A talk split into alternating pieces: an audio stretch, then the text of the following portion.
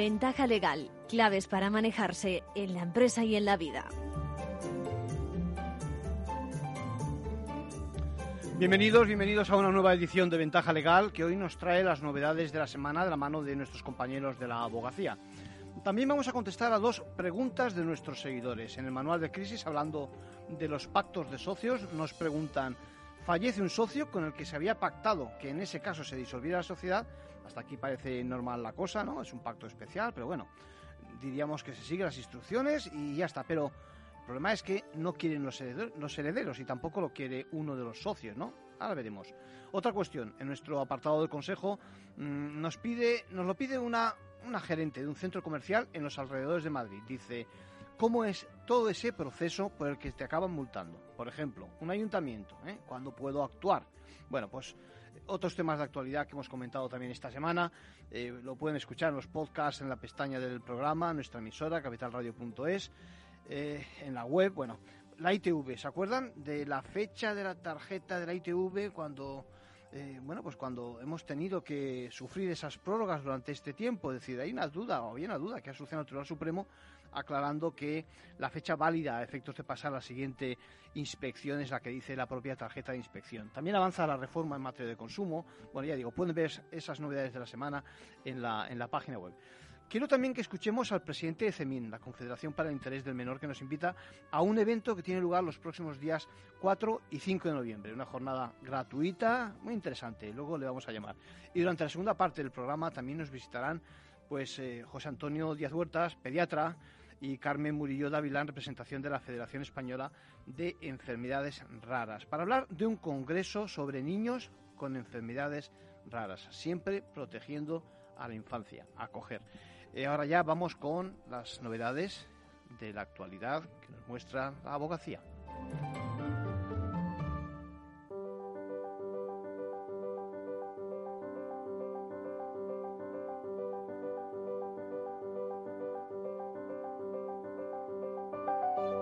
Ahora en Ventaja Legal, la actualidad semanal de la abogacía.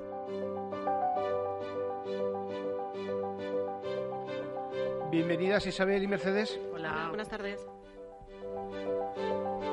Saludos a todos. Vamos a empezar hablando del atasco en los juzgados de lo social. Los más colapsados son los de Sevilla, donde se están señalando juicios para 2026. Hay abogados que no se resignan y recurren. Y ojo, que a veces funciona. También les contaremos que ante la evidente mejoría de la situación sanitaria, la abogacía ha solicitado la supresión de las medidas de seguridad extraordinarias adoptadas debido a la pandemia y que limitaban el acceso a las dependencias judiciales. Y además, el Gobierno ha aprobado la reforma del reglamento de extranjería para facilitar la regularización de los menores migrantes y evitar que caigan en situaciones de exclusión social. Comentamos de forma muy breve otras cosas que han sido noticia esta semana en el mundo de la abogacía. El Consejo de Ministros aprueba el anteproyecto de ley de eficiencia digital del Servicio Público de Justicia. Su objetivo es establecer un marco jurídico que facilite y promueva la digitalización, regulando los servicios digitales accesibles a la ciudadanía, reforzando la seguridad jurídica en el ámbito digital y orientando al dato los sistemas de justicia. Se celebran esta semana las jornadas de justicia gratuita en Elche. Ya está abierta la inscripción además para las novenas jornadas de violencia de género que tendrán lugar los días 11 y 12 de noviembre en Ciudad Real. El fichero de deudas de la abogacía ya obtiene un 40% de tasa de recobro. A estos buenos datos cosechados por el registro de impagados judiciales se suma la posibilidad de reclamar y consultar deudas en fase precontenciosa. Así, los letrados ya pueden reclamar extrajudicialmente cualquier deuda impagada de las que habitualmente atienden en sus bufetes, como impagos de pensiones de alimentos, de cuotas de alquiler o minuta del letrado. El auge de las plataformas de firma electrónica, análisis esta tarde. Reyes Rodríguez Zarza, responsable jurídica del registro de impagados judiciales y de pagoscertificados.com, será la encargada de exponer el tema que podrá seguirse entre las cuatro y media y las seis en abogacía.es. La duración media de un asunto social es de 11 meses y 16 días, según el Poder Judicial. Pero los juzgados más colapsados de toda España son los de lo social en Sevilla, que están señalando juicios para 2026 y todo parece apuntar que la litigiosidad va a aumentar todavía más debido a la pandemia. Para combatir este atasco, el abogado Daniel Sánchez Bernal ha decidido recurrir cada señalamiento tardío que califica como un atropello flagrante a la tutela judicial efectiva.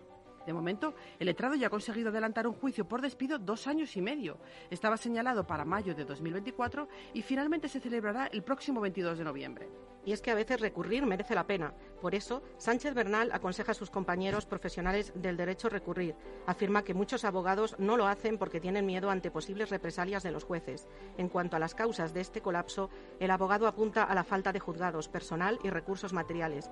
Pero esto, indica, no puede ser excusa para dilatar tanto los señalamientos. Daniel Sánchez, abogado. Resulta inconcebible que a nosotros, los profesionales del derecho, se nos exija con absoluta escrupulosidad que presentemos escritos o interpongamos recursos en el plazo fijado en la ley. Pues de lo contrario, sufriremos la consecuencia de la preclusión, perdiéndose la oportunidad de realizar el acto de que se trate. Debemos exigir lo mismo a los jueces y letrados de la Administración de Justicia, que cumplan escrupulosamente los plazos legalmente exigidos. A juicio de Sánchez Bernal, estos retrasos conllevan para el ciudadano una absoluta indefensión y para el abogado el retraso en el cobro de honorarios y el aumento de costas. Sánchez recomienda que se tire de la nueva bolsa de interinos para desatascar la justicia en la comunidad. Hace unos días, otro abogado sevillano, Miguel Cuellar, recibió un señalamiento para 2026, a cinco años vista, lo que ha hecho encender todas las luces rojas de alarma ante la situación de la Administración de Justicia.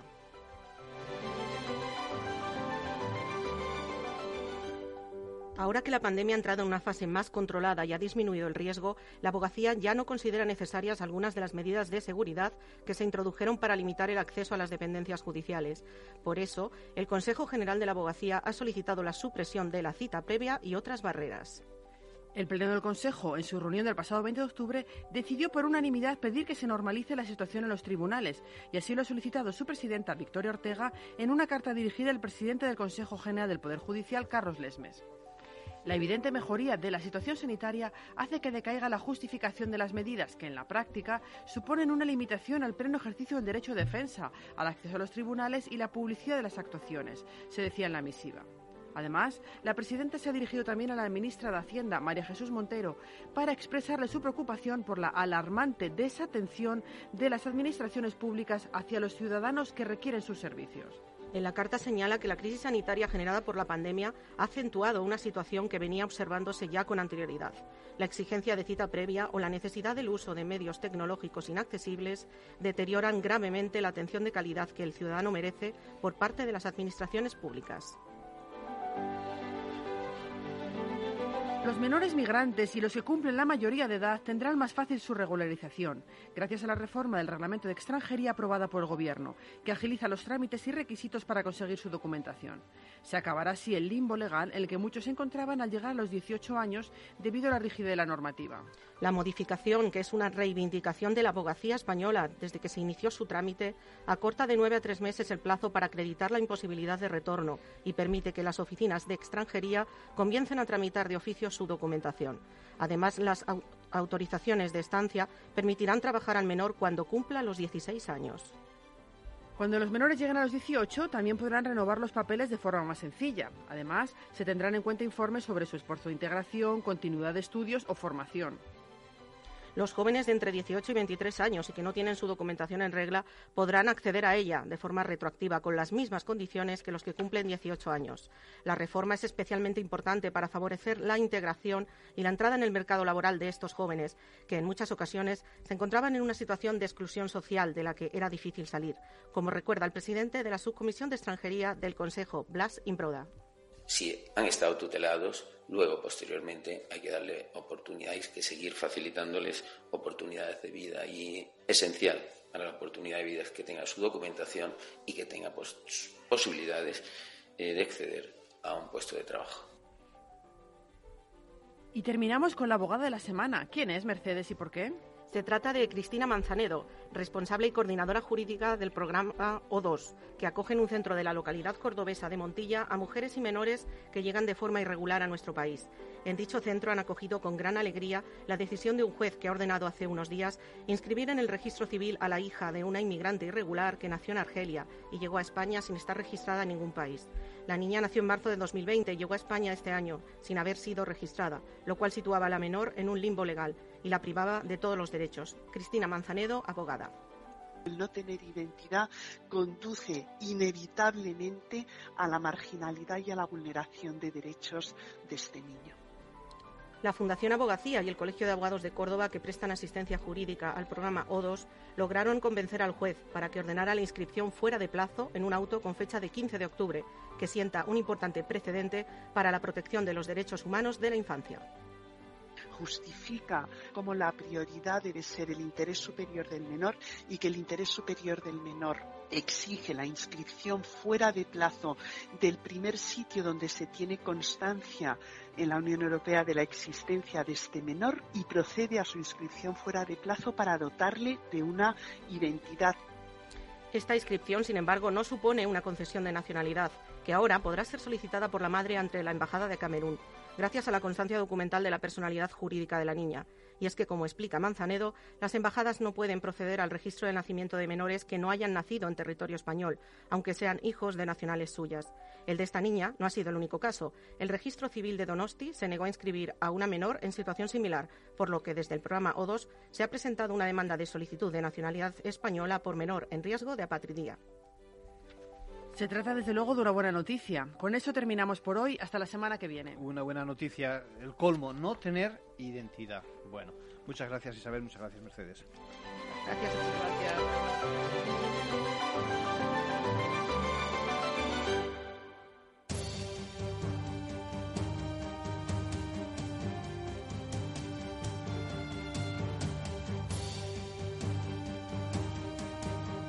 Manual de crisis. Reglas a seguir en caso de necesidad. Bueno, nunca imaginé que un pacto de socios pudo marcar tanto el desarrollo de una sociedad, nos dice un amigo de ventaja legal. Fíjense cuál es el escenario.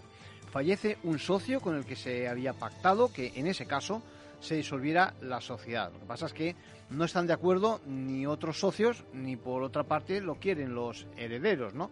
Bueno, he seleccionado esta pregunta porque ya he contestado en otra ocasión a este seguidor de nuestro programa, se llama José, y que le da un enfoque de crisis a una decisión que tomó con cierta despreocupación en su momento. ¿eh? Ese acuerdo sobre este punto y sin embargo les afecta como les leo. Dice, cuando creé mi sociedad con varios amigos, pactamos una serie de cosas, entre ellas que se disolviera si alguno de nosotros faltaba digamos que somos empresarios de la noche y nuestro papel es fundamental con los clientes. Ahora, desgraciadamente, uno de nosotros ha fallecido de COVID-19 después de seis meses luchando por sobrevivir y junto a la pérdida que lamentamos nos decimos, ¿estamos realmente obligados a acabar con una empresa? Una empresa que es próspera, entiendo. Bueno, se da el caso de que la esposa y los dos herederos dicen que cómo van a dar al traste con algo que funciona perfectamente y que confían en que siga igual, aunque nos, no contemos con su marido o con, con el padre, ¿no? En el caso de los hijos. Bueno, pues eso es lo que ocurre con las sociedades personalistas. La verdad es que mm, poco se puede hacer. La verdad es que son muchos los acuerdos que se pueden adoptar entre socios. Muchas veces hemos animado desde este programa para que así se haga. Eh, lo mismo, por ejemplo, que se podía pactar que se produzca la entrada de terceros, ¿eh? de darse la ausencia de un socio. Entiendo que aquí no ha sido así.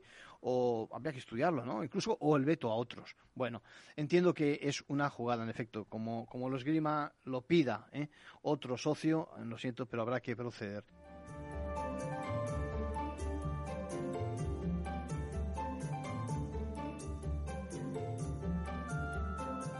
Por último, un consejo a título personal de nuestro abogado Arcadio García Montoro. Bueno, ¿y cómo, cómo es el proceso, me dicen, por el que te acaba multando, por ejemplo, un ayuntamiento? ¿eh? ¿Cuándo se puede actuar? Mari Carmen, de profesión gerente de un centro comercial en las proximidades de Madrid, dice que no tiene muy buena asistencia legal en el día a día, que es una asignatura que tiene pendiente y que va a cometer ya, pero sobre todo que tiene una duda, una perdón, una duda que se repite constantemente. Dice, ¿en qué consiste ese proceso de recibir una multa, por ejemplo, de esas que dice que que el ayuntamiento nos pone, eh, por ejemplo, dice habitualmente contra los comerciantes que incumplen alguna cosa. Bueno, la pregunta creo que es interesante porque es cierto que muchos desconocen el camino de estos procedimientos y lo vamos a explicar. Es frecuente que cuando se detecta una irregularidad, ya sea fruto de alguna denuncia, por ejemplo, de algunos hechos, yo qué sé, que se ha caído alguien, por ejemplo, que protesta, lo que sea, bueno, se abra un expediente de carácter informativo por parte del organismo que sea competente para lo que viene después, si prospera. ¿eh? Ahí, en ese, en, ese, en ese área informativa, digamos, se hará una mención de lo que ocurre. Se investigará, seguramente participará algún tipo de inspección que sepa de la normativa aplicable, que acredite los hechos, ¿eh? que recabe todos los datos posibles. En esos instantes, importante, tanto te van a dar traslado para que aportes lo que quieras, como que puedas precisamente comparecer. Es fundamental que no desprecies este trámite, que te lo tomes en serio, sea cierto o no, te incumba o no, lo califiques como grave o como una soberana tontería. Conviene que participes y sobre todo que tengas una estrategia que seguir. Tienes que saber que no es requisito necesario en este punto que te asesores por medio de profesionales del derecho. Ahora bien, te aconsejo que lo hagas porque he mencionado la palabra, ojo, estrategia. Y para llegar a diseñarla hay que hacer una correcta valoración de lo que te han de lo que te han informado, ¿no? Si es real, si no, si tiene importancia, cuál es el argumento de defensa, la casuística jurídica, etcétera. Bueno, muchas veces, en los más de los casos de mi experiencia, el afectado desprecia precisamente ese trámite y no aprovecha la ocasión para desmontar la que luego será, por decir una forma, la acusación. Y eso, eso no puede ser. Paso siguiente, pues estamos ya ante un expediente que califica los hechos de acuerdo con la legislación, que parece que pudiéramos incumplir. Por regla general, se trata de infracciones leves o graves o muy graves. Ahora ya va a figurar uno de esos o varios de esos preceptos en que se dice vulnerados. Constarán también los hechos que parece acreditar el organismo que te envía eso que llamamos acto administrativo y que te acaban de notificar. Vamos a detenernos aquí un poquito. Tenemos que eh, una norma necesariamente escrita. Va a aparecer esa norma en el texto que recibimos, identificada la infracción que se presuntamente vulnera unos hechos que se dicen probados y algo muy importante, una persona que en el ejercicio de sus funciones va a firmar ese escrito. A partir de aquí avanza el expediente y de la infracción pasaremos a la consecuencia que te aplican. Si fuera un caso penal, para que nos entendamos, hablaremos de la pena, ¿eh? mm, para que todo el mundo nos entienda. Estamos hablando, evidentemente, aquí de una multa o de una sanción. Pues bien, ese es el camino a recorrer antes de que te llegue esa multa, por ejemplo, eh, a ti o a los comerciantes del centro que gestionas. De verdad, muchas gracias por tu pregunta, por tu interés y en otra ocasión hablaremos de una cosa que es el pie de recurso, eso que aparece en ese escrito de la sanción y de los pasos siguientes.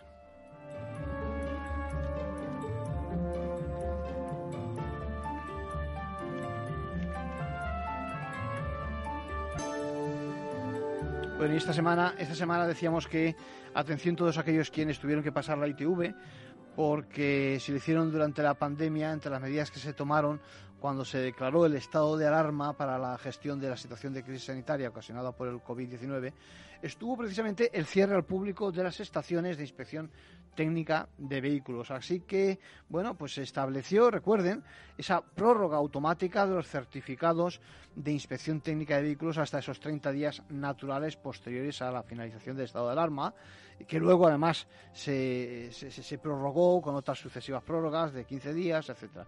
El problema ha surgido ahora cuando, a la hora de pasar la siguiente revisión, ¿eh? pues una orden de, de mayo de, del 2020 decía que no computaba las prórrogas en el estado de alarma. Y muchos se preguntaban qué fecha había que tener en cuenta, si la de las prórrogas o la de la tarjeta de la ITV. Evidentemente no eran iguales, les beneficiaba más que fuera la de la tarjeta de la ITV.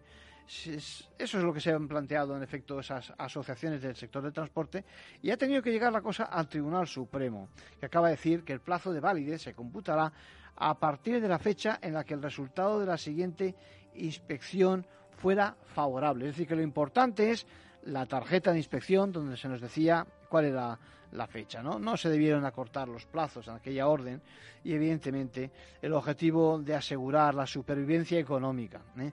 de aquellas estaciones de ITV, dice el Tribunal Supremo, no puede acarrear cargas a los particulares sin efecto para el interés general. Por lo tanto, que quede bien claro, no tenía justificación recortar ese periodo de validez de las inspecciones, lo ha confirmado el Tribunal Supremo, así que ya saben si han recibido una multa, ¿eh? pueden recurrirlo y muchos están planteando la de millones que se ha ingresado el Estado precisamente con ese pequeño truquejo, digamos.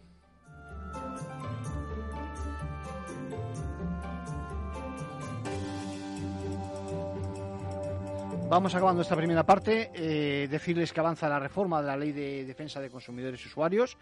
eh, hace falta una adaptación, entre otras cosas, porque eh, lo, lo, que ocurre a distancia, ya sea a través de Internet o de cualquier otra fórmula fuera del establecimiento, cada vez avanza terreno, compras por Internet, bueno, finalizado recientemente ese plazo de información del que les comunicábamos sobre, eh, sobre precisamente esa, esa, reforma que involucra varias normativas, las leyes para la defensa de consumidores y usuarios, la de ordenación del comercio minorista y la de competencia desleal.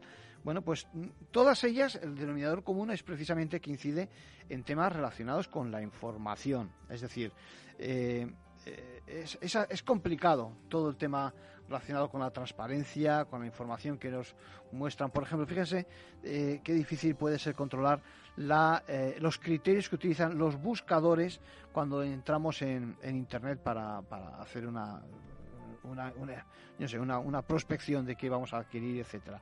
Bueno, por ejemplo, a ver si se logra, vamos a ver si ahora si se logra que en los viajes combinados, ¿eh? que contratamos se sepa, por ejemplo, quién es el prestador de los servicios en cada tramo o que podamos discernir precisamente con claridad las reseñas de Internet que son publicidad y, las que no lo son. ¿eh? Otro tema también interesante es que en los contratos de consumo, los 14 días para desistir empiecen a correr a partir del momento en que dispongamos del producto o disfrutemos del servicio y no en el momento que contratamos, porque hay una diferencia importante entre uno y otro plazo.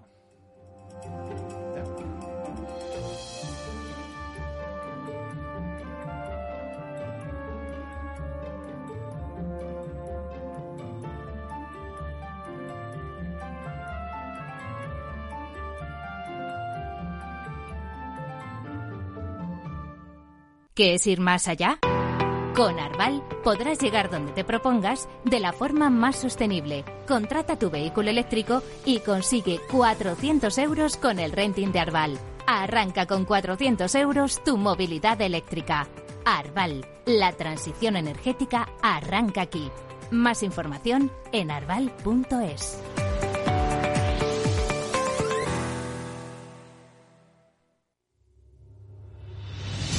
Ramón Tamames, catedrático de Estructura Económica. Si es que está escrito desde el Génesis, capítulo 42, el sueño de Faraón que interpreta José, los siete años de bonanza y los siete años de crisis, las vacas que salen del Nilo, etc. Es que está dicho en la Biblia. Capital Radio. Te escuchamos. Tu radio en Madrid 105.7, Capital Radio. Memorízalo en tu coche. Disfruta de la mejor cocina gallega en Montes de Galicia. Todo un clásico moderno en el barrio de Salamanca. Disfruta de la variada dieta atlántica, de las mejores carnes y pescados tratados con respeto y transparencia y regados con una de las mejores bodegas de la zona. En grupo, en familia o en pareja, Montes de Galicia te ofrece el espacio perfecto en cada ocasión. Todos los lunes a las 12, en directo en Capital Radio, la actualidad de personas y empresas en el Foro de los Recursos Humanos, primer espacio en la radio y en Internet dedicado a la gestión de personas y directivos en nuestro país. Pero más que nunca nos toca hablar de aspectos humanos. Voces acreditadas, profesionales del sector, empresas destacadas, empleados, líderes, todo sobre los recursos humanos. Un año más estamos con todos ustedes eh, en este espacio único en la radio y en nuestros contenidos dedicados a la diversidad. En la radio siempre en directo desde hace 18 años. Antena de Oro 2020. El Foro de los Recursos Humanos. Los lunes a las 12. Con Francisco García Cabello. ¿Harto de tertulias políticas y de quienes lo saben todo? Sube un peldaño intelectual en tu vida y sintoniza la gran tertulia de la economía un debate pragmático y sin afinidades que revela las grandes transformaciones de nuestros días, con figuras de gran talla económica como Pedro Esbarz, Ramón Tamames, Francisco Navarro, César Arranz, Hermenegildo Altozano, Isabel Aguilera, Manuel Moreu, Juan José Rubio y Fernando Zunzunegui, entre otros. La gran tertulia de la economía, cada mañana a las 8 y 20 en Capital, La Bolsa y la Vida, con Luis Vicente Muñoz.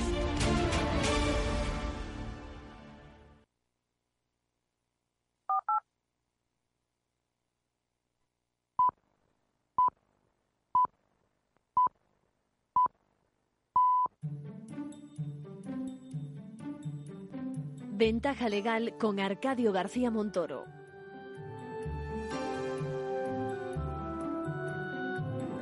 Ya se lo he adelantado, ahora toca hablar de esa convocatoria que va a tener lugar el próximo día 4 y 5, hecha por la Confederación por el Mejor Interés de la Infancia, en torno a, a los juzgados de menores. Y hoy tenemos con nosotros al teléfono a su presidente, a Gerardo Rodríguez Acosta. ¿Cómo estás, Gerardo? Hola, pues nada, muy bien. Buenas tardes.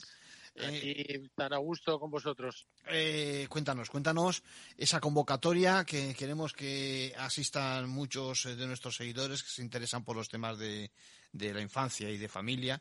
Cuéntanos un poquito del programa. Hay un, hay un tema, precisamente, la actualización. Tenemos una nueva ley de protección integral a la infancia y la, y la adolescencia frente a la violencia, ¿no? Efectivamente, que introduce un montón de reformas que, que afectan a distintas leyes eh, que afectan directa e indirectamente a la infancia y la adolescencia y que cambian mucho el, el sentido de las propias normas que eh, lo regulan, ¿no? O sea, Sí. hay una modificación sustancial en, en distintos apartados. Y bueno, pues traemos a, a jueces y profesionales que conocen del tema para que bueno pues nos indiquen un poco eh, por dónde van a ir los tiros y en qué va a afectar eh, todas estas reformas. Muy bien.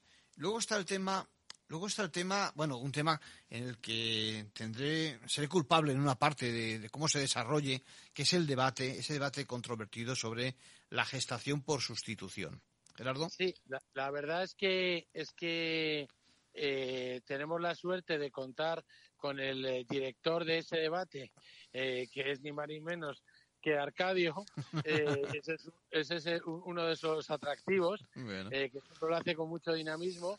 Y bueno, pues eh, traemos a dos profesionales, una catedrático y otra jurista, que defienden la postura afirmativa de la gestación por sustitución y traemos igualmente también dos personas muy cualificadas que de- se oponen, eh, mu- muestran la postura contraria. De ahí el debate de un tema tan controvertido sobre el que FEMIN no se quiere pronunciar, Sí. pero quiere sí estar ah, atento a todas las eh, novedades que van surgiendo en, en, en la realidad, ¿no? Sí, porque la realidad, Gerardo, es que al final, eh, eh, lo admita o no la legislación española, estemos a favor o no, luego tenemos a los niños con nosotros y lo que hay que hacer es proteger y ayudar a los niños, ¿no? Claro, una cosa es eh, eh, evidentemente sobre la procedencia o improcedencia de la gestación por sustitución, que es, insisto, un tema muy debatido y, y eh, sobre el que eh, quiere estar eh, completamente al margen. Eh, y otra cosa diferente es qué ocurre con cuando ya se ha llevado a cabo el proceso, pues todos esos niños y niñas que están en el limbo, eh, que no son reconocidos por la legislación española y, y que existen. Entonces, que hay que darles una protección, ¿no? Y hay eh, varias sentencias de la Audiencia Provincial de Madrid, al menos, que se están pronunciando para el reconocimiento, ¿no? Bien, lo veremos. Intentaremos ser eso, independientes e imparciales para que el debate sea sea sea honrado, sea honesto y, por lo tanto y por lo tanto de, de, sí sea atractivo. Y por último, eh, el tema de, de los juzgados de menores, ¿no? Hay una realidad y es que pues llega un momento en que en efecto la justicia tiene que entrar a conocer de asuntos, pues eso, eh, ilícitos y me imagino que vais a reflejar también cómo funcionan, ¿no? ¿Cuál es la posición última de, de este tipo de juzgados? Efectivamente, o sea, lo que traemos a fiscales y jueces de menores especializados que para que, bueno, yo creo que también no solamente hablar de, de lo último que acontece, sino también para que la gente sepa cómo funcionan, eh, cómo están funcionando estos juzgados, ¿no? La, la especialidad y la dinámica que llevan. Nos parece fundamental. Bueno, recordar, recordamos, eh, Gerardo, que es una jornada gratuita, que pueden, eh, pueden inscribirse gratuitamente, como decíamos, en el número de teléfono que hemos dicho al principio y que ahora vamos a repetir, y que, eh, y que encantado de tenerles eh, con nosotros el próximo, los próximos días eh, 4 y 5 de- del mes de noviembre, ¿correcto? Efectivamente, el 4 el 4 por la tarde y el 5 mañana y tarde. Sí. Eh, vamos a desarrollar estas jornadas. Sí. Y encantadísimos de que acuda la gente. Eh, de momento hay, hay todavía eh, plazas para, Vale. para acudir, es gratuito y además damos café. Fenomenal. Y, y yo creo que también diploma de asistencia y demás, ¿no? Para aquel que quiera acreditarlo Claro, de alguna por- forma, ¿no? Por, por supuesto, por Bueno. supuesto, damos diplomas. sí. Administración arroba cemin.org es la forma más, más correcta y luego también algún número que yo creo que podemos dar, ¿no? Para Sí, sí, sí, sí. eh, los números que tenemos el 607 464 548. Repito, 607 464 548. Pues decirles que les esperamos en, en el evento. Gerardo, muchas gracias como presidente de CEMIN. Muchas gracias por colaborar para, para difundir esta idea fenomenal. Pues muchas gracias a vosotros, siempre un placer hablar contigo, Arcadio. Gracias.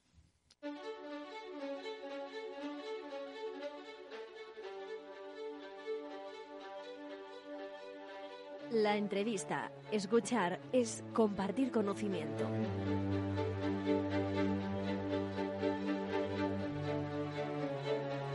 Bueno, doble entrevista hoy. Hoy contamos con una visita con José Antonio Díaz Huerta, pediatra. ¿Cómo estás, José? Muy buenos días. José. Digo José porque sabes que sabemos que te gusta que te digan José. ¿eh? Mm. Y con Carmen Murillo Dávila. ¿Cómo estamos? Buenos días. Representando a la Federación Española de Enfermedades Raras. ¿Es así? Eso es. Bueno, en Ventaja Legal nos interesa mucho nuestros mayores y nuestros pequeños. Y, cómo no, sabiendo que hay una jornada próxima, creo que el día 27, ¿no? ¿Es así? ¿Sí? Carmen, ¿sí? Sí, eso Sí. es. El día 27, eh, el, próximo miércoles. El próximo miércoles, precisamente sobre, eh, sobre enfermedades eh, raras, sobre acogimiento, ¿no? Eh, estos niños que necesitan de nuestra ayuda, de nuestra protección. ¿Qué me contáis? Contadme un poquito eh, cómo va a tener lugar la, eh, el evento. Carmen, sí. Bueno, pues eh, en esta, esta realidad de, de menores con enfermedades raras que están atendidos por el sistema de protección a la infancia, que están en, en centros de protección, bien porque eh, su familia ha solicitado una, una medida de protección, una guarda, Sí. o que bueno pues la familia no, no ha podido reaccionar de forma adecuada y ha tenido que intervenir Tiene eh, la administración. ¿eh? Eso es. Ya de por sí es, es muy complicado cuando recibes un diagnóstico de enfermedad rara. En este caso hay familias pues que, que no responden de, de la manera más adecuada que, que, se, que requiere, ¿no? Sí. Entonces eh, la administración interviene Sí. y en, en estos centros de protección existen eh, menores con enfermedades poco frecuentes y es ahí donde queremos intervenir porque esta realidad existe, no se habla de ella.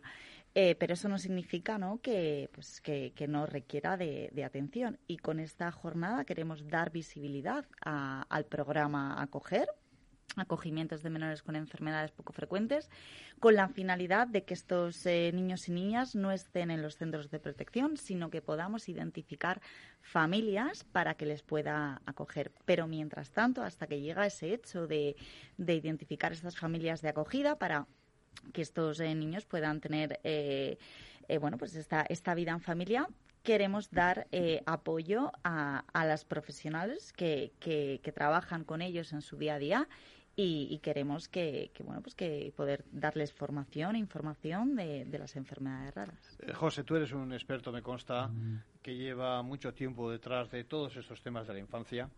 Conoces bien la problemática y en estos momentos eh, estamos frente a un anteproyecto de ley de protección de la infancia, ¿no? ¿Qué nos puedes decir relacionado precisamente con este tema?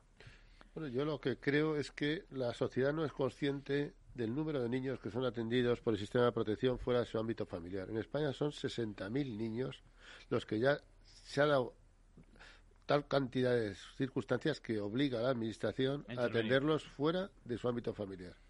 El 60% están en familias de acogida, que muchas veces son familia colateral, los abuelos, algún tío. Eh, y el 40% siguen en centros de protección. Es decir, que son 24.000 niños aproximadamente los que en nuestro país están en centros de protección. Y otro dato Sí. importante es que el 10%, es decir, el número de niños con discapacidad que es atendido por el sistema de protección está incrementándose año a año. Hasta tal punto que actualmente es el 10% de los niños atendidos por el sistema de protección, sean familias, sean casas, tienen eh, una enfermedad, digo, una discapacidad. Es decir, que estamos hablando de 6.000 niños con discapacidad en centros de protección. Me imagino que queréis buscar medidas estables, ¿no? Un entorno de acogimiento pues eh, que sea adecuado para este tipo de chicos y chicas, ¿no? Eh, Eso es, eh, desde, desde FEDER queremos ¿no? que potenciar este acogimiento familiar para que, para que como, como todo menor tenga derecho, ¿no? O pueda ejercer su derecho a, vivir en, un seno familiar, eh, bueno, pues eh, con felicidad y con, y con amor. Y, y por eso, eh, desde el programa Acoger, la finalidad eh, última es eh, poder acoger. Y ahí vamos a estar siempre de la mano de la Administración para potenciar este tipo de, de, acogimientos familiares por el bienestar del menor. ¿Qué ocurre con estos chicos y estas chicas cuando llegan a mayoría de edad? Me consta que la situación ahí, no sé si se complica. ¿Qué os parece? a medida que el niño tiene más edad, es más difícil encontrar una familia. Mm. Esto es en general en cualquier niño, pero si encima tiene una discapacidad, una enfermedad rara, todavía es más difícil. Con lo cual, claro, llegamos a los 18 años que el sistema de protección inicialmente ya deja de tener la responsabilidad de su atención y ahí vienen las dificultades de que muchas veces eh, la premura de la edad, que son 18 años, que hoy 18 años mm, Un niño acaba de terminar el colegio y casi que está. no te, mm, pones a trabajar, pues es muy difícil. Y si encima tienes estas circunstancias, pues más. todavía. Eh, con la, circunstancia también de que tenemos la idea de que los niños del sistema de protección en la antigüedad pues con saber leer y escribir pues ya era suficiente pero en la actualidad hay muchos niños que tienen sus capacidades son de altas capacidades intelectuales es decir que algunos podrían incluso hacer alguna carrera universitaria pero claro viene la dificultad que quién les apoya durante su formación y quién les apoya eh, una vez que han terminado eh, la carrera, pues tampoco es que encuentres trabajo el día siguiente, por lo tanto necesitarían apoyo. Por eso nosotros decimos que en alguna manera los niños con enfermedades raras atendidos por el sistema de protección son triplemente huérfanos o huérfanos elevados a la mm, al cubo, a la potencia número 3, porque son huérfanos, porque tienen una enfermedad huérfana, que es como también se habla, se denominan las enfermedades eh, raras, ¿no? Eh, huérfanos porque no tienen una familia que les atienden y huérfanos porque al llegar a la mayoría de edad, pues muchas veces los apoyos que necesitarían pues no los tienen. Mm. Hay que, yo creo que hay que hacerse eco de este tipo de situaciones porque la gente, yo creo que desconocemos la, la, situación ¿no? de desprotección que, viven muchos. ¿eh? Y, sin embargo, que eh, desde el punto de vista legal, dejadme que vaya a mi terreno, que es el jurídico y es el espacio de este programa, la Convención de Derechos de, de las Personas con Discapacidad eh, perfectamente recoge este tipo de, de discriminaciones, si me permitís. Sí, eh, la norma está, está por escrito, pero luego la realidad es, es diferente, ¿no? Eh, luego eh, no, no, se prima el bienestar superior de, del menor y, y, por eso queremos apoyar que sí que puedan existir este tipo de bienestar, pues bien, dando, dando, potenciando el acogimiento familiar o bien apoyando a estos menores dentro de los centros de protección nuestra sociedad hay una frase de un psicólogo de Gerona que dice que los temas de la infancia son de alto consenso pero baja intensidad. Es decir, ¿quién no va a hacer? Pero luego cuando llega la verdad, pues lógicamente se priman otras políticas, pues que, los niños no votan, en fin, todas estas cosas que eh, los niños, claro, se dice un número de teléfono para los niños, pero ¿qué niño es decir, que a veces se generan recursos que formalmente quedan muy bien, pero en la práctica pues no se dan, ¿no? Niños que tienen unas necesidades especiales, ¿no? Y una de las cosas importantes del programa Acoger, que es el acrónimo de acogimiento y enfermedad rara, Acoger, es que eh, es el apoyo tanto a los niños como a las familias y eh, desde los recursos que, tiene también la asociación, la, asociación, ¿no? Y incluso cosas que pueden parecer, mm, pues que no tienen gran trascendencia, como es el ocio y el tiempo libre y los programas de respiro. Eh, nosotros tenemos experiencia de haber llevado niños eh, por ahí a pasar días fuera de su casa y niños con 11, 12, 13, 14 años era la primera vez que dormían fuera de su casa. Eh, con lo cual los padres estaban como muy preocupados a ver qué iba a pasar esa noche.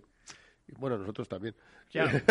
desde otro punto de vista. Ciertamente, pues no solamente no hubo ningún problema, sino que los niños encantados de esa experiencia, de estar dentro de inclusivo, es decir, que iban con otros niños que no eh, tenían en principio ninguna enfermedad rara, precisamente pues por esta cosa, ¿no? Y y bueno, mm, es decir que eh, y en esto también, también destacar la importancia de la colaboración que estamos teniendo en el programa por otras entidades. Por ejemplo, hay programas de, de ocio que con la Fundación de, esto lo sabe mejor Carmen que yo, que es la que lo gestiona, con Iberia, pues van a hacer que pilotan un avión y digo que mm, en esto pues también hay eh, apoyo por gente que al conocer este programa pues eh, están implicándose muy activamente. Al final estamos hablando de eh, un acogimiento o un, de un tratamiento especializado, ¿no? Es decir, que no cualquiera puede acceder tampoco.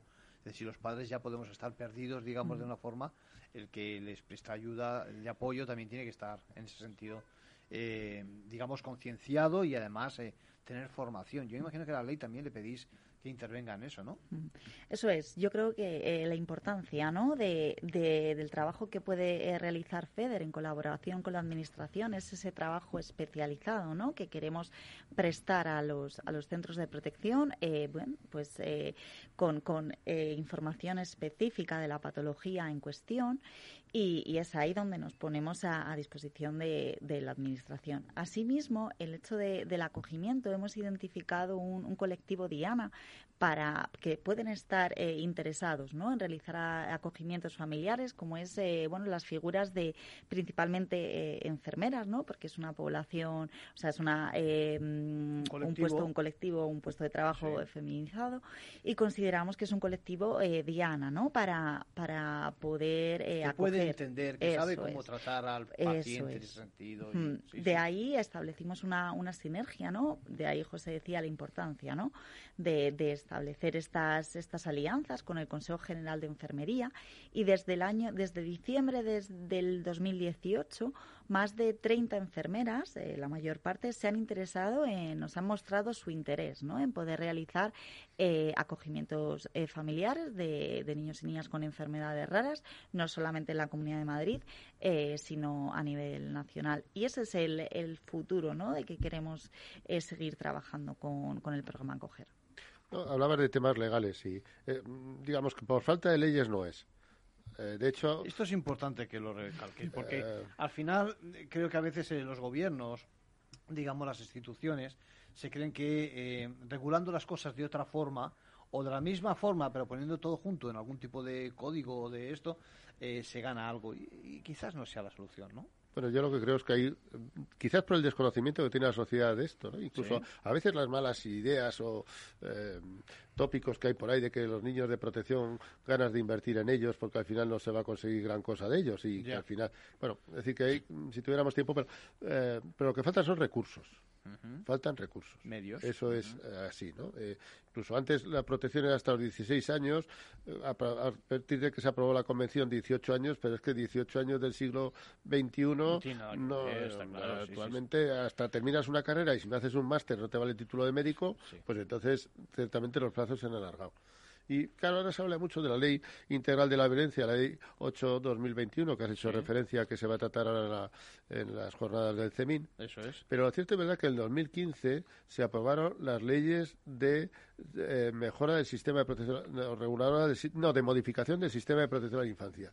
Leyes que se han incumplido totalmente. También es verdad que es que esa ley llevaba aparejado que no se podía incrementar el gasto público. Es decir, eh, los niños hace falta buscar familias de acogida, pero no vamos a invertir en buscar familias, no vamos a invertir en apoyar a las que se llevan a un niño con necesidades especiales, que si un niño ya es un gasto, pues encima tiene una necesidad especial y hay que buscar tratamientos y buscar otros sitios donde le puedan tratar o diagnosticar o, eh, determinadas modificaciones que hay que hacer en el hogar para poder atender a ese niño, la ley decía muy bien, pero no vamos a invertir en infancia es que es una denuncia fuerte. Muy fuerte. Hacemos una ley para mejorar el sistema de protección de la infancia, pero no vamos a invertir en duro en estos 60.000 niños.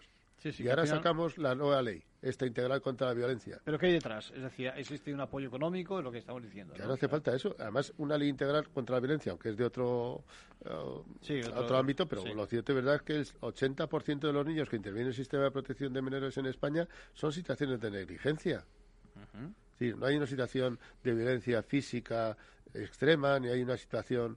Son eh, de, ese, de esto. Incluso aunque no tenga que ver con lo que estamos hoy hablando, eh, cada vez son más los niños atendidos por el sistema de protección que tienen problemas de salud mental, ¿no? Por eso, quizás si eh, habláramos de qué necesitan los niños, pues los niños necesitaríamos que se desarrollaran la ley orgánica y ordinaria que se aprobaron en julio del 2015 y para poderles atender de una forma más adecuada, incluyendo estos que están con una necesidad especial, con una enfermedad rara en un centro de acogida o en una familia. Sí. Carmen, los niños necesitan, los niños necesitan ser oídos, ser informados los demás también, ser atendidos, ¿no? Eso también lo podemos pedir a la ley y que, evidentemente, como dice José, que exista algún apoyo económico. Eso es. Eh, es importante que, estos eh, menores puedan eh, recibir eh, pues todas las terapias eh, que, requiere la, la, patología en cuestión. Eh, por eso desde, desde nuestro programa Coger ¿no? motivamos encuentros entre las asociaciones específicas de, de, la patología y los profesionales, los equipos de profesionales de los centros de protección para poner en común, ¿no? Eh, ya, que, ya que hay ese desconocimiento en cuanto a tratamientos, eh, recursos, poner en común pues qué ha funcionado bien en un menor X con esta patología, qué ha funcionado, qué habilidades, qué estrategias, eh, de ahí esa, esa importancia ¿no? de, de poder dar, dar apoyos, en este caso, a través de los profesionales que les atienden. La comunicación y la información clave en estos casos también, ¿no? Sí, yo en esto quiero destacar que fue un criterio de la FEDER de que cualquier, es decir, los niños atendidos por el sistema de protección, independientemente de que estuvieran tutelados por la Administración, deberían de beneficiarse de todos los recursos que ellos tienen en igualdad que los otros. Esto es importante, es uno de los eh, derechos, en efecto. Y si el niño, nosotros pues, desde la FEDER hay una posibilidad de hacerle un tratamiento, una rehabilitación, un, eh, bueno, independientemente de sus circunstancias, nosotros se lo damos. Y además, si hay alguna posibilidad de buscar alguna otra cosa, pues se la buscamos. Pero iguales, iguales, iguales que los demás. Se trata de que se incorporen a la sociedad eh, con las limitaciones que tengan desde el punto de vista eh, de enfermedad, pero igual que cualquier otro niño, ¿no? Mm. Sí. Eh, hay una novedad en, ese anteproyecto de ley ordinaria sobre la declaración de riesgo prenatal y eso me ha chocado. Contadme algo. Eh, bueno, vamos a ver. La ley dice dos cosas que se están incumpliendo. Desde el 2015 se incumplen. Ahora tenemos una nueva ley, pero la ley de 2015 decía que tiene que haber una declaración administrativa de riesgo, es decir, que igual que está la declaración administrativa por la cual se tutela a un niño, según el artículo 172 del Código Civil, ante el imposible, el inadecuado, el incumplimiento de los deberes de guarda, decía que había que hacer igual que la declaración administrativa de, la tutela, la declaración administrativa de riesgo. Y que un niño no podía estar más de dos años en una situación de riesgo. Es decir, que se entiende que la familia había recibido todos los apoyos y todas las esto y que si no se había resuelto el asunto, habría que proceder. Pues habría que proceder de alguna manera incumplido, no está en muchas comunidades autónomas esto de riesgo. Y lo del maltrato perinatal iba, es decir, una de las bondades que tiene nuestra, desde que se hizo la modificación del sistema de protección de menores en el 87, 1987, que fue cuando se aprobó todo el tema de la disjudicialización y eso, es que todo nuestro sistema está para ayudar a los niños y a sus familias. No se quiere mm, decir, se judicializó en el sentido de que lo que hay que hacer es ayudar a las personas cuando tienen problemas. Cuando tienes problemas y estás embarazada y se ve que hay alguna situación que va a afectar tanto a la madre como al niño, es que se ha venido a llamar también maltrato perinatal, pero bueno, eh, en definitiva maltrato en el sentido este es persona que necesita que le ayuden. Sí. Esa embarazada necesita que alguien le ayude. Y por lo tanto desarrollar programas de detección precoz e intervención ya desde la gestación. Antes incluso de que haya... Claro, ayudarle a esta mujer para que todo el embarazo vaya bien el niño nazca bien, todo vaya bien y tal. Y estos programas están parados. Forma parte, en definitiva, de, de, la política de infancia que quizás sea escasa, ¿no? En España, por lo que decimos, lo, de bueno, es que el dicho que has dicho antes de que es... Eh, eh, para hacernos una idea que afecta directamente a programas como el nuestro, el plan de infancia eh, acabó en el año, plan, eh, plan Estratégico Nacional de Infancia y Adolescencia acabó en el año 2016 sí. y esperando que se apruebe la ley esta que se aprobara el 2021, estamos sin plan de infancia. Un plan integral que es sanidad, educación, discapacidad. Eh, y todas las políticas de infancia han estado esperando a que se apruebe la ley integral para impulsarlo. Ya. Y que ahora, un vacío, eh, ¿no? tanto, no ha habido plan de infancia. Ya. se ha prorrogado, pues no sabemos muy bien lo que ha pasado, pero eso refleja el interés que tiene la sociedad por los niños. ¿eh? Sí, sí. Y eso que, como bien dices, todo el mundo estamos nos ponemos de acuerdo en que, en efecto, son prioritarios, pero luego a la hora de la verdad realmente no, no, no, acudimos ¿no? a la llamada. Sí, pero sin embargo hay mucha gente buena. Eso sí es verdad. ¿eh? Y... Me imagino que gracias a eso, se hace, eh, gracias a lo que al final se sacan adelante los asuntos, ¿no? Sí. Eh, eso es, al final, eh, bueno, pues en este caso lo que comentaba antes de, de, de las, eh, las enfermeras ¿no? que estaban interesadas, pues han sido 30 personas que, que han mostrado y nos han comunicado su interés para, para acoger. Y, y si ya de por sí un acogimiento es eh, plantearse un acogimiento, ¿no? pues, tiene, eh, pues tiene su proceso. ¿no? Cuando te planteas un acogimiento eh, de, de, un niño o una niña con una enfermedad rara, es al cuadrado. ¿no? Tiene su mérito, la verdad es que hay que darle valor a la, a la, a, la, a, la, situación, al escenario. ¿eh? Es que hay un dicho que dice, unos ante los problemas se preguntan por qué y se quedan en la queja y otros ante los problemas dicen, ¿y por qué no vamos a cambiar esto? ¿No? En vez de quedarse en la queja, dicen, ¿por qué no? Y yo creo que esto es un poco el espíritu del programa Acoger. ¿Por qué no? Es decir, en vez de decir, bueno, estos niños están aquí, hijo de pobrecitos, están en tema de protección, esas familias que tienen, ¿y por qué no estos niños con su enfermedad rara, atendidos por el sistema de protección, no vamos a encontrarles una familia, ¿por qué no vamos a, si están en el centro, ayudar a sus educadores para que la atiendan mejor? ¿Por qué no van a poder ir a, actividades de ese tiempo libre como los demás porque tengan la enfermedad rara? ¿Por qué no? ¿Por qué no? ¿Por qué no? Y eso es lo que mueve el programa, ¿por qué no? Y esas es las grandezas. Yo no soy de la FEDER, ¿eh? Digo, yo, parece que yo no, pero que esas son las grandezas de la FEDER. Es decir, ¿por qué no estos niños eh, van a tener esa felicidad y esos recursos y esas posibilidades. estamos cerrando ya. Eh, perdona que te interrumpa, José. El tiempo se nos echa encima. Tienes toda la razón del mundo y las últimas palabras las dejamos a la FEDER. Tienes 30 segundos. Sí, eh, sobre todo favorecer el derecho del niño o de la niña con una enfermedad rara de, tener una familia, ¿no? No como padre o madre eh, acoger, sino vamos a darle la vuelta, el hecho de que eh, un niño o una niña pueda tener una familia. Por lo tanto, por la protección de la familia ¿eh? Eh, y, y, enhorabuena también a esos profesionales especiales que acogen en este tipo de situaciones, en ese target que habéis encontrado y en el que a que nos sumamos.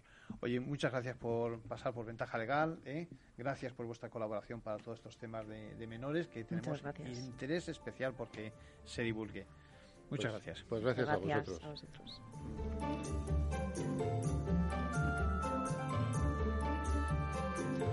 Bueno, eh, poco más. Ahora ya les dejamos con el resto de la programación y ya saben que pueden encontrarnos directamente en la página de capitalradio.es. Que pasen buena semana.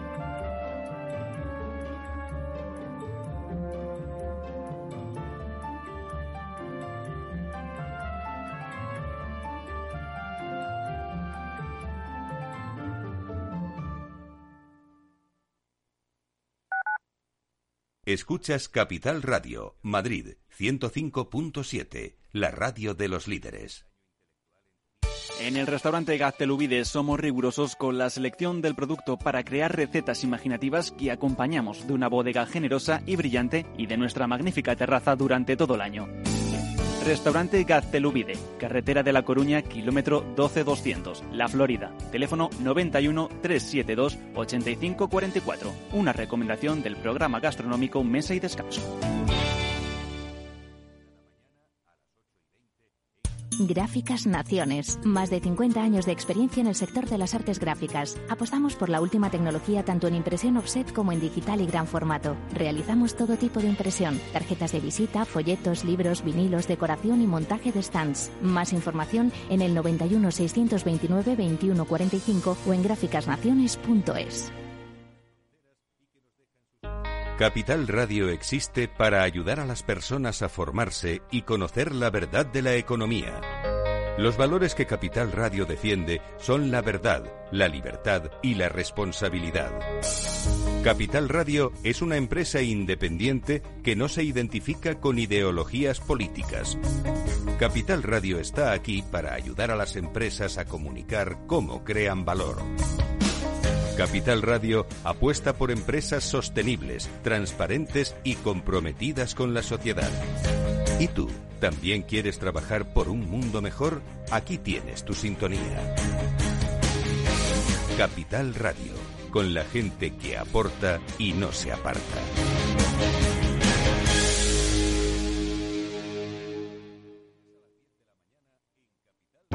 Para personas inquietas, Capital Radio.